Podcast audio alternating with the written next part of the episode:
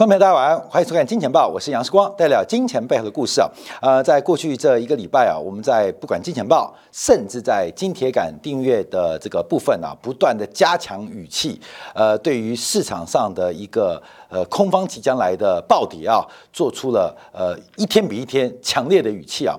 那这个剧本其实早就写好了，我们今天就要来分析一下这个剧本啊，把这个剧本最现剧本跟四十年前剧本来跟大家做一个分析啊。好，这个剧本什么啊？呃，大家知道今天亚洲股市大跌，欧洲股市大跌，主要原因就是这个 WHO 啊，在昨天晚上啊，忽然啊，这今天亚北京时间啊是早上啊，忽然发布了一个 Twitter 啊，就说南非发现了一个新种的新变异。的这个新冠病毒，那它的扩散可能性可能非常非常的大啊！当然，目前是做这个预告。其实我们看新冠的变种也不是第一次了，可是这一次是正在变种，疫情还没扩散，可是引发市场大跌。那我们就要观察为什么这一次变种影响特别大？那关键在于时间点，市场的反应为什么跟前面几次的变种？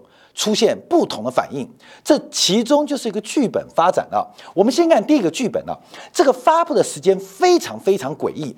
这个发布的时间，严格来讲是当地的凌晨十二点啊，当地的凌晨十二点，有人半夜在发 Twitter 啊，大家都发 Twitter，半夜官方官方半夜发 Twitter，你不觉得很搞笑吗？十二点钟不睡觉上演这出好戏，不是半夜十二点，是亚洲时间北京时间的早上七点。啊，北京时间早上七点，这代表什么意思？就是发表推特的同时，亚洲股市正在准备开盘，亚洲股市正在准备开盘。我们从昨天呢。光是台北股市的外资期货跟选择权就出现异常啊！昨天啊，这个台北股市外资的期货选择权的空单就大增。哎，你说是巧合吗？那应该是贫穷限制你的想象。所以 WHO 啊，在这个北京时间早上七点，那当然不是北京时间，因为它发布的是苏黎世的时间，就是半夜凌晨十二点啊，凌晨十二点发表了这个最新的严重的一个说明，就是说啊。这个新冠又变种了，而且这个变种恐怕很危险我再强调，变种不是第一次，但这一次跟怎么之前不一样。那最不一样的是时间啊，凌晨十二点发布。那这个凌晨你换算成北京时间，所以今天我们看到早上一开盘，不管是美国道琼或纳斯达克的电子牌就应声暴跌，随后在澳洲股市、日本股市。暴开盘之后也轮番暴跌，整个亚洲股市啊一塌糊涂啊，所以。贫穷不要限制我们的想象啊！这个犹太人是怎么赚钱的？等一下我们分享一个更经典的故事，让大家了解很多的布局是如何割韭菜的，是什么人样的人能够扮演秃鹰？世光担任啊这个财经节目或这个电视台的主持人啊，已经超过十年了，到目前为止在服务将近二十年了。其实我们看过太多太多，不要被贫贫穷限制想象。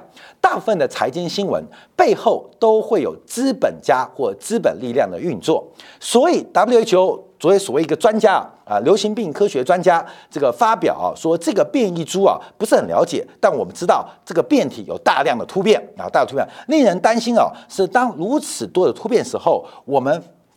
可能担心对这个病毒的行为产生的影响啊，是完全不可预料的啊！这是一大堆专业名词，吓坏大家。关键关键不在于这个病毒，关键是这个剧本写好了。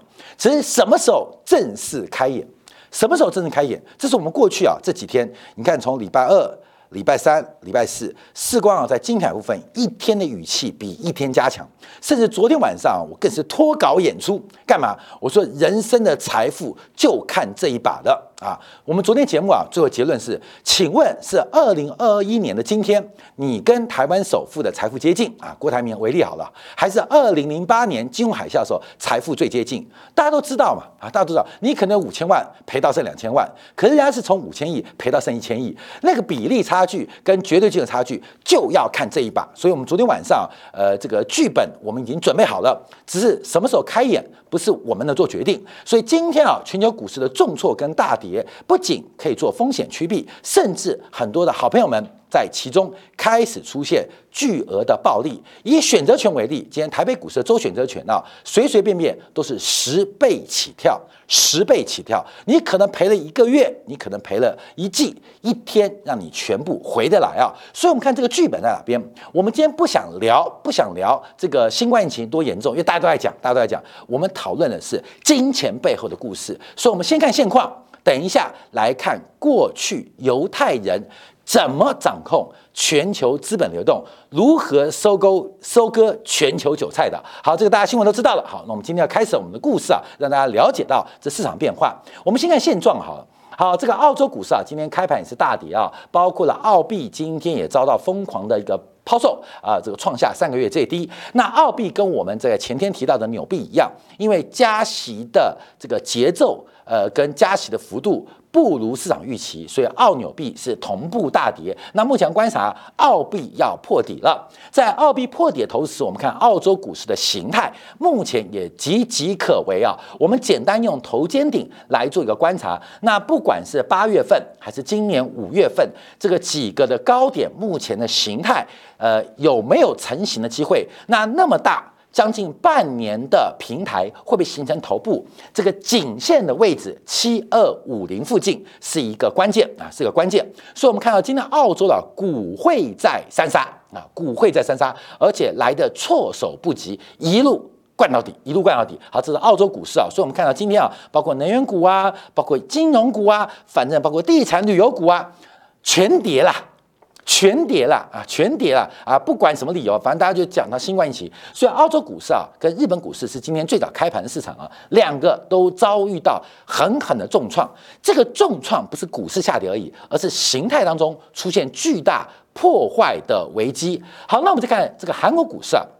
这个韩国股市啊，我们分成日线、呃长天期日线跟短天短天期日线啊。其实这个侧幅满足啊，其实我们一直没改过。只要长期收看金钱豹的观众朋友都知道，我们在很早很早的时候就画出韩国股市的两波侧幅满足。什么时候满足？在今年的一月十一号，今天已经是十一月二十六号了，也就是韩国股市的涨幅满足进行了十个月的盘头。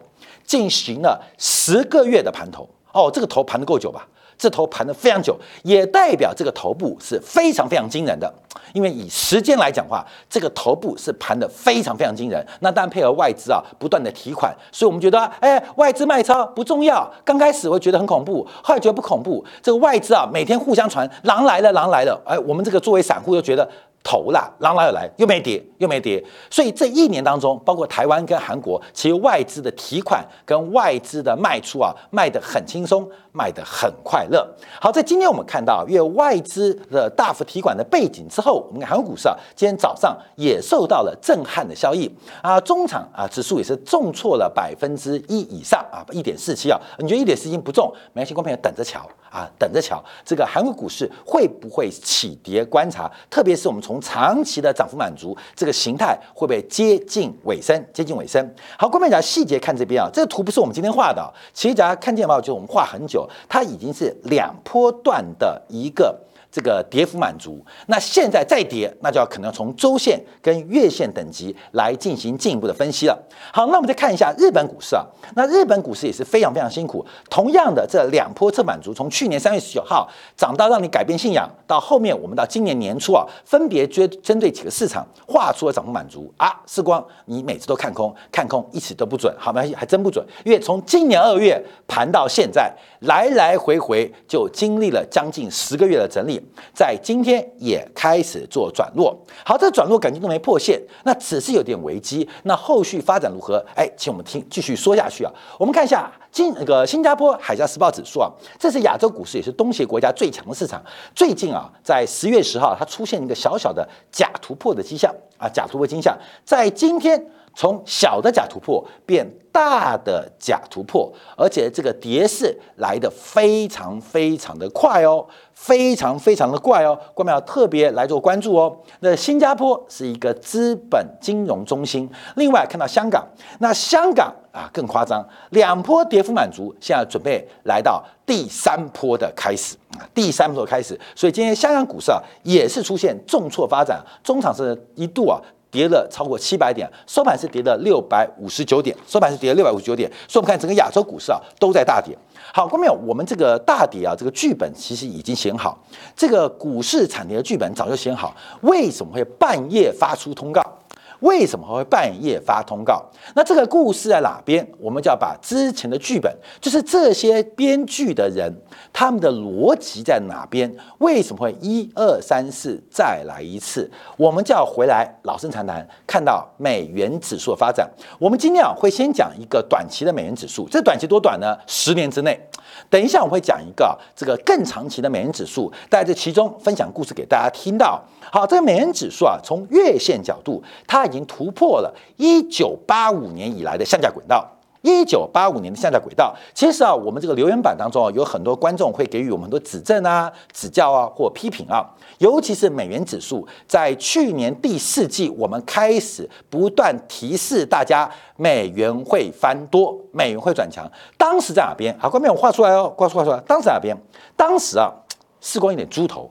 当时啊，是在大概在在这个位置啊，在这个位置，九十一，九十一点五啊，关美你去看啊啊，就我们这个呃都很诚实啊，基本上你看画面知道，我们在九十一点五啊，那时候提到的就是美元指数要准备它会出现大幅转强的可能性啊啊，可能性。那九十一点五有没有转强呢？没有，甚至跌到了八十九啊，八十九，所以九十一点五翻多啊，然后跌到八十九，然后混了这么一长段时间。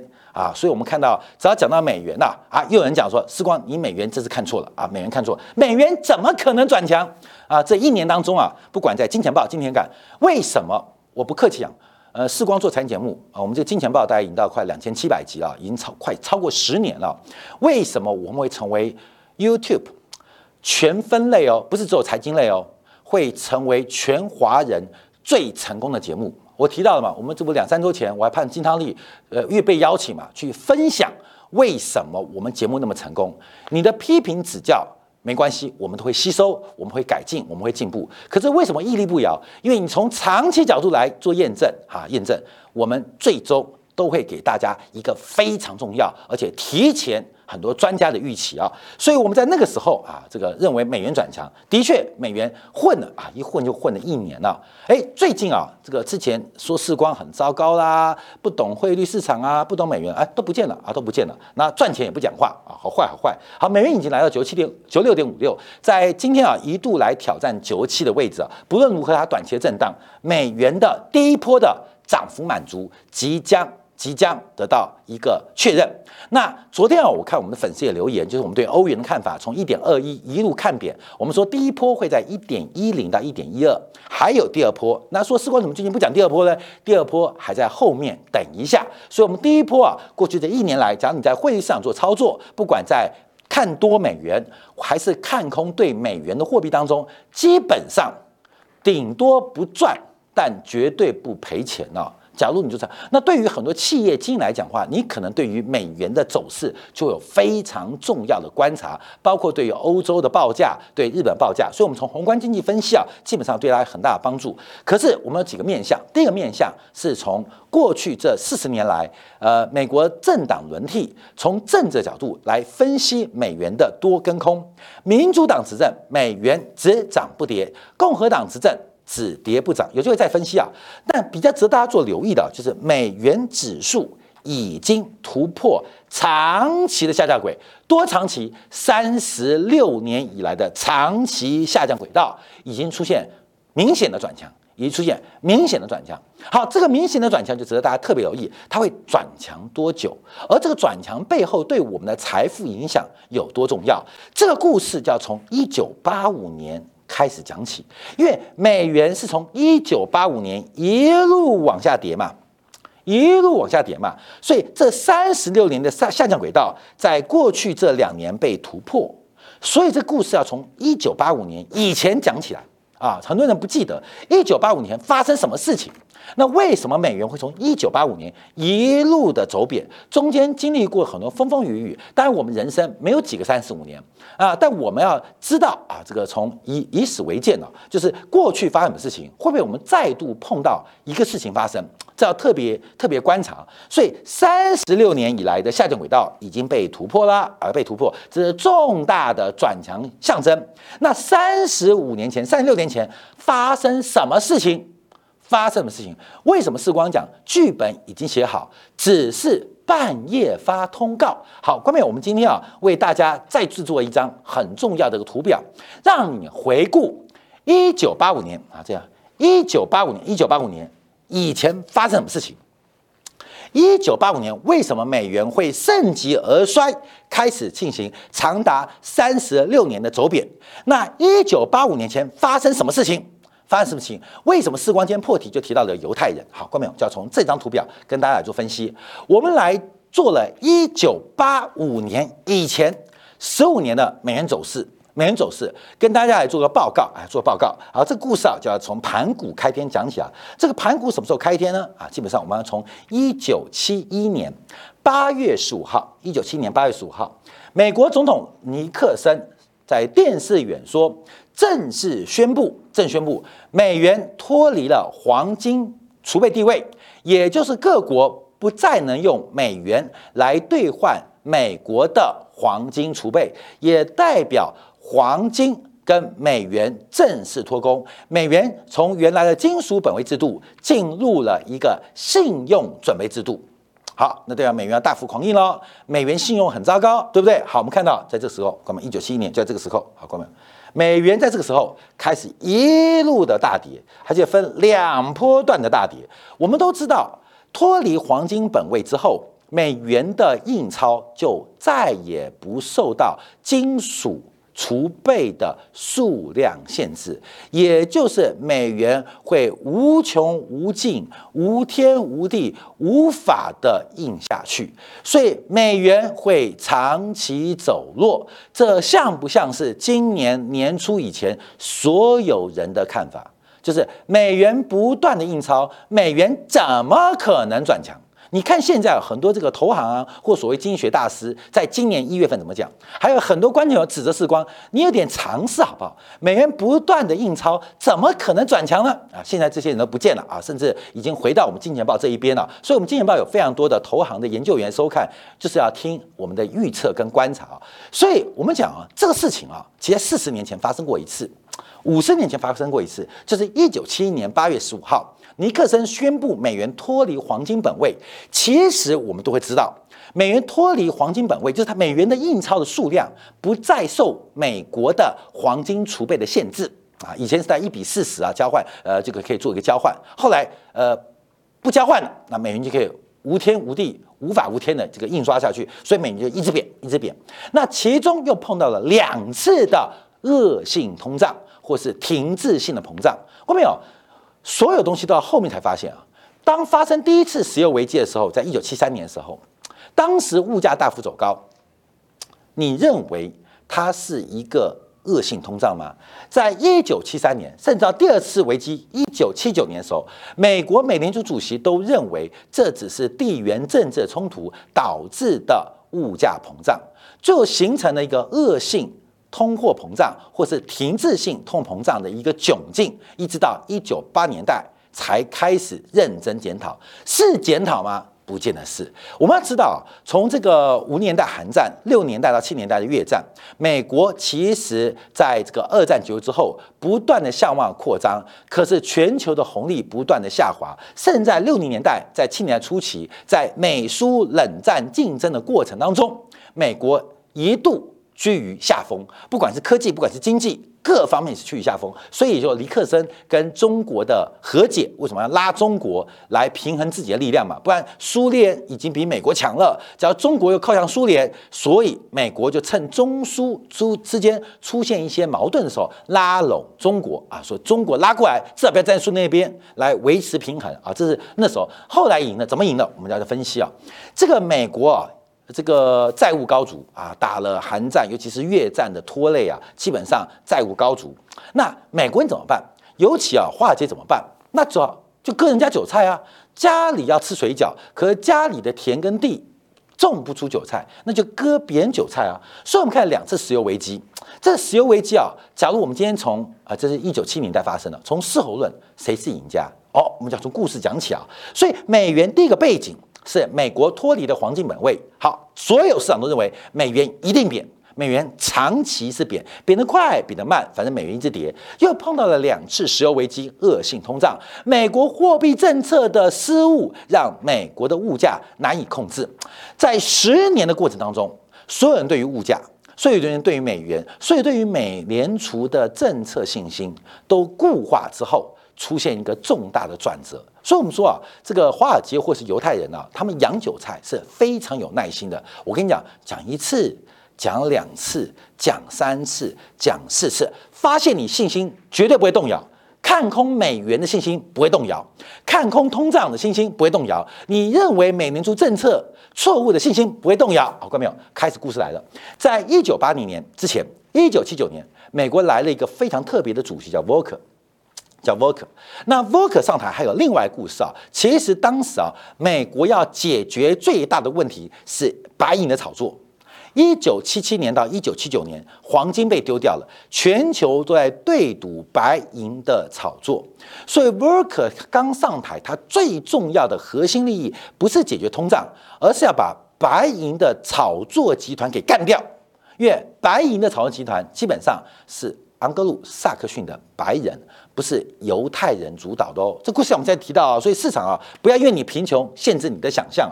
所以沃克上台啊，其实关没有，不是要解决通胀哦。他当时上台，在一九七七年到一九七九年，是白银的炒作已经炒到无法无天，全球的期货白银、全球的现货白银被一个集团给垄断掉了啊，垄断掉了，甚至这个呃交易所改变法规，提高保证金，仍然不能遏制白银的涨势。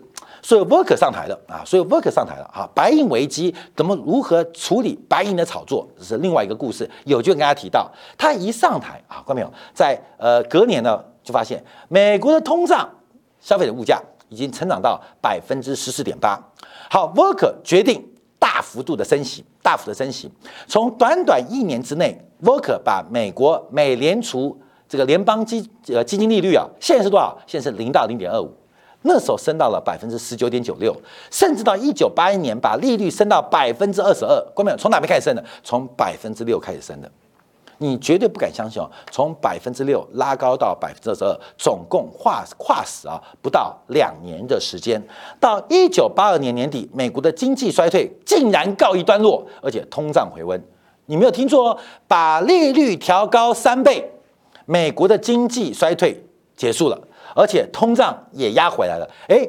这个是打脸货币数量学派，货币数量学派这些专家，他背后谁出钱养他老婆、养他小孩嘛？关键你要去想啊，就跟我们提到这个很多的这些经济学专家，你要知道他背后是谁支持的嘛？所以我跟大家讲说，不要看 K D，不要看 S I，不要看乖离率，因为这些都是高盛证券、美林证券当在三十年前做量化投资所发明的指标，等到他们发现这个指标没有用的时候，就公。公开给所有的散户来使用，所以你看这些指标，你永远做股票、做投资会输给这些华尔街的高盛、摩根斯丹利、美林嘛？为什么？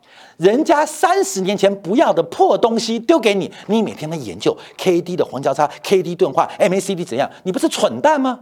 人家四十年的破铜烂铁不要的丢给你，那是因为那是那时候四十年前很先进哦，那是他们美国投资银行发明的第一波的量化指标。你现在当做的宝，那是他们四年前发明的。后来因为实证没有用啊，用用完了，就是这个指标慢慢就钝化了，就丢出来给大家，那丢在大家，然后每天出书叫你去学。为什么？因为他在想什么你不知道，可是你在想什么？他都知道。看没有？这就是一个很恐怖的一个教育知识传承啊。那其实这个教育知识它是一个知识的垄断。那垄断什么？垄断你的脑袋。好，这是一个动作。好，各位，我们继续往下看啊。好，我们看到这个升息的过程啊，当然美元就忽然出现了天翻地覆的一个巨大反转啊，巨反转。美元指数从当时的八十二，八十二，拉到了一百六十四，这个过程美元就不断不断的改变大家的想象跟信仰。严格来讲，美联储是升息到这个地方，升息到这个地方，可是为什么不继续升息？你要注意哦，因为美元的长期轧空还在不断的加温。美元当时其他的升息脚步是从八十二，大概到美元指数到一百二十五的时候就停止升息哦。可从一百二十五继续涨到一百六十四哦。那这个升息的或美元的最高点，美元最高点在什么时候？有个标志性的时刻来了，有个标志型的人物来了，就是我们节目常常提到的，当时东亚就是亚洲四小龙，包括日本啊，日本赚了大量美元，靠了进洋账，美国就每天被你赚，每天被你赚，你感觉在偷美国人钱一样。美国人很大方哦，你尽量拿，别客气，尽量吃。有多少吃多少，而且吃完之后可以打包带走。哎呦，美国人佛心来的，这个华尔街佛心来的，就让这些亚洲的工业国家，像欧洲这些国家，哇，随便吃随便喝，吃完喝完吃饱喝完喝完之后，没吃完的可以打包带走，打包带走，而且欢迎明天再来光临，而且我告诉你哦，免费免费。所以啊，当时我们都觉得哇，美国是大善人来的哦，大善人来了哦，这这些年啊赚了很多。这个美元，我跟你讲哦，你养你十年就宰你一天。你知道美元指数最高点出现一个标志事件吗？这只是个代表，这代表我们以台湾地区为例，因为台湾是美苏冷战跟美国在二二战开放之后享受红利最多的一个地区啊。那红利最多，那这个红利谁最多呢？就以台湾首富为例。所以我们当时啊，在一九八五年美元最高峰的时刻。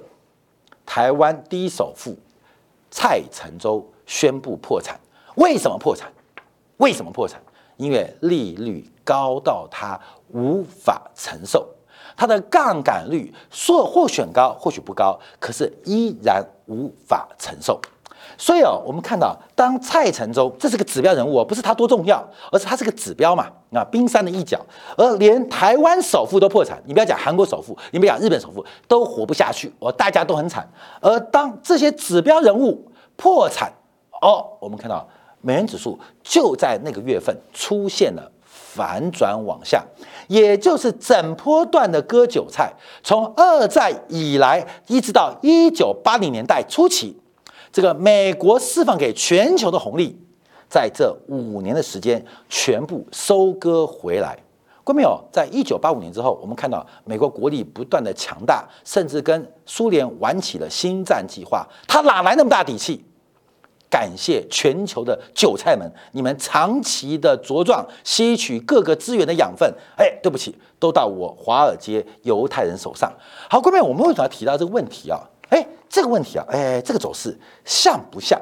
像不像？从两千零八年到现在，一样哦。美国装憋装孬啊，装没用，货币超发乱意一通啊。那等待什么？等待什么？鲍威尔为什么不升息？我们说货币政策绝呃失误，鲍威尔真的是货币政策失误吗？他确认还没到。时间还没到，大家对于美元、对于美国的信心还太够，一定要等到大家对美元的信心不够的时候，我们才能发动这样突袭。就像我们刚刚七点啊，金新时也提到，美国为什么选出一个拜登啊？拜登可能有很严重的失智症，为什么？因为你们太相信美国强大了，那我就割不了你韭菜，你就有提防之心。我选出了一个失智老人当总统，总该失去信心吗？当你们失去信心的时候，我们看美元正在。不断不断的转强，好，从实质利率的变化、通胀一些转折，到我们最近看到美元流动性快速收缩，我们在过去这一个月提到了美元信贷扩张周期的结束，而这场资产价格的崩跌剧本其实早就写完，只是出乎我意料的是，这个剧本的通告正式开演，竟然在今天亚洲北京时间早上七点，就在亚洲股市开盘之前。开始正式上演，那后面的故事会多惨？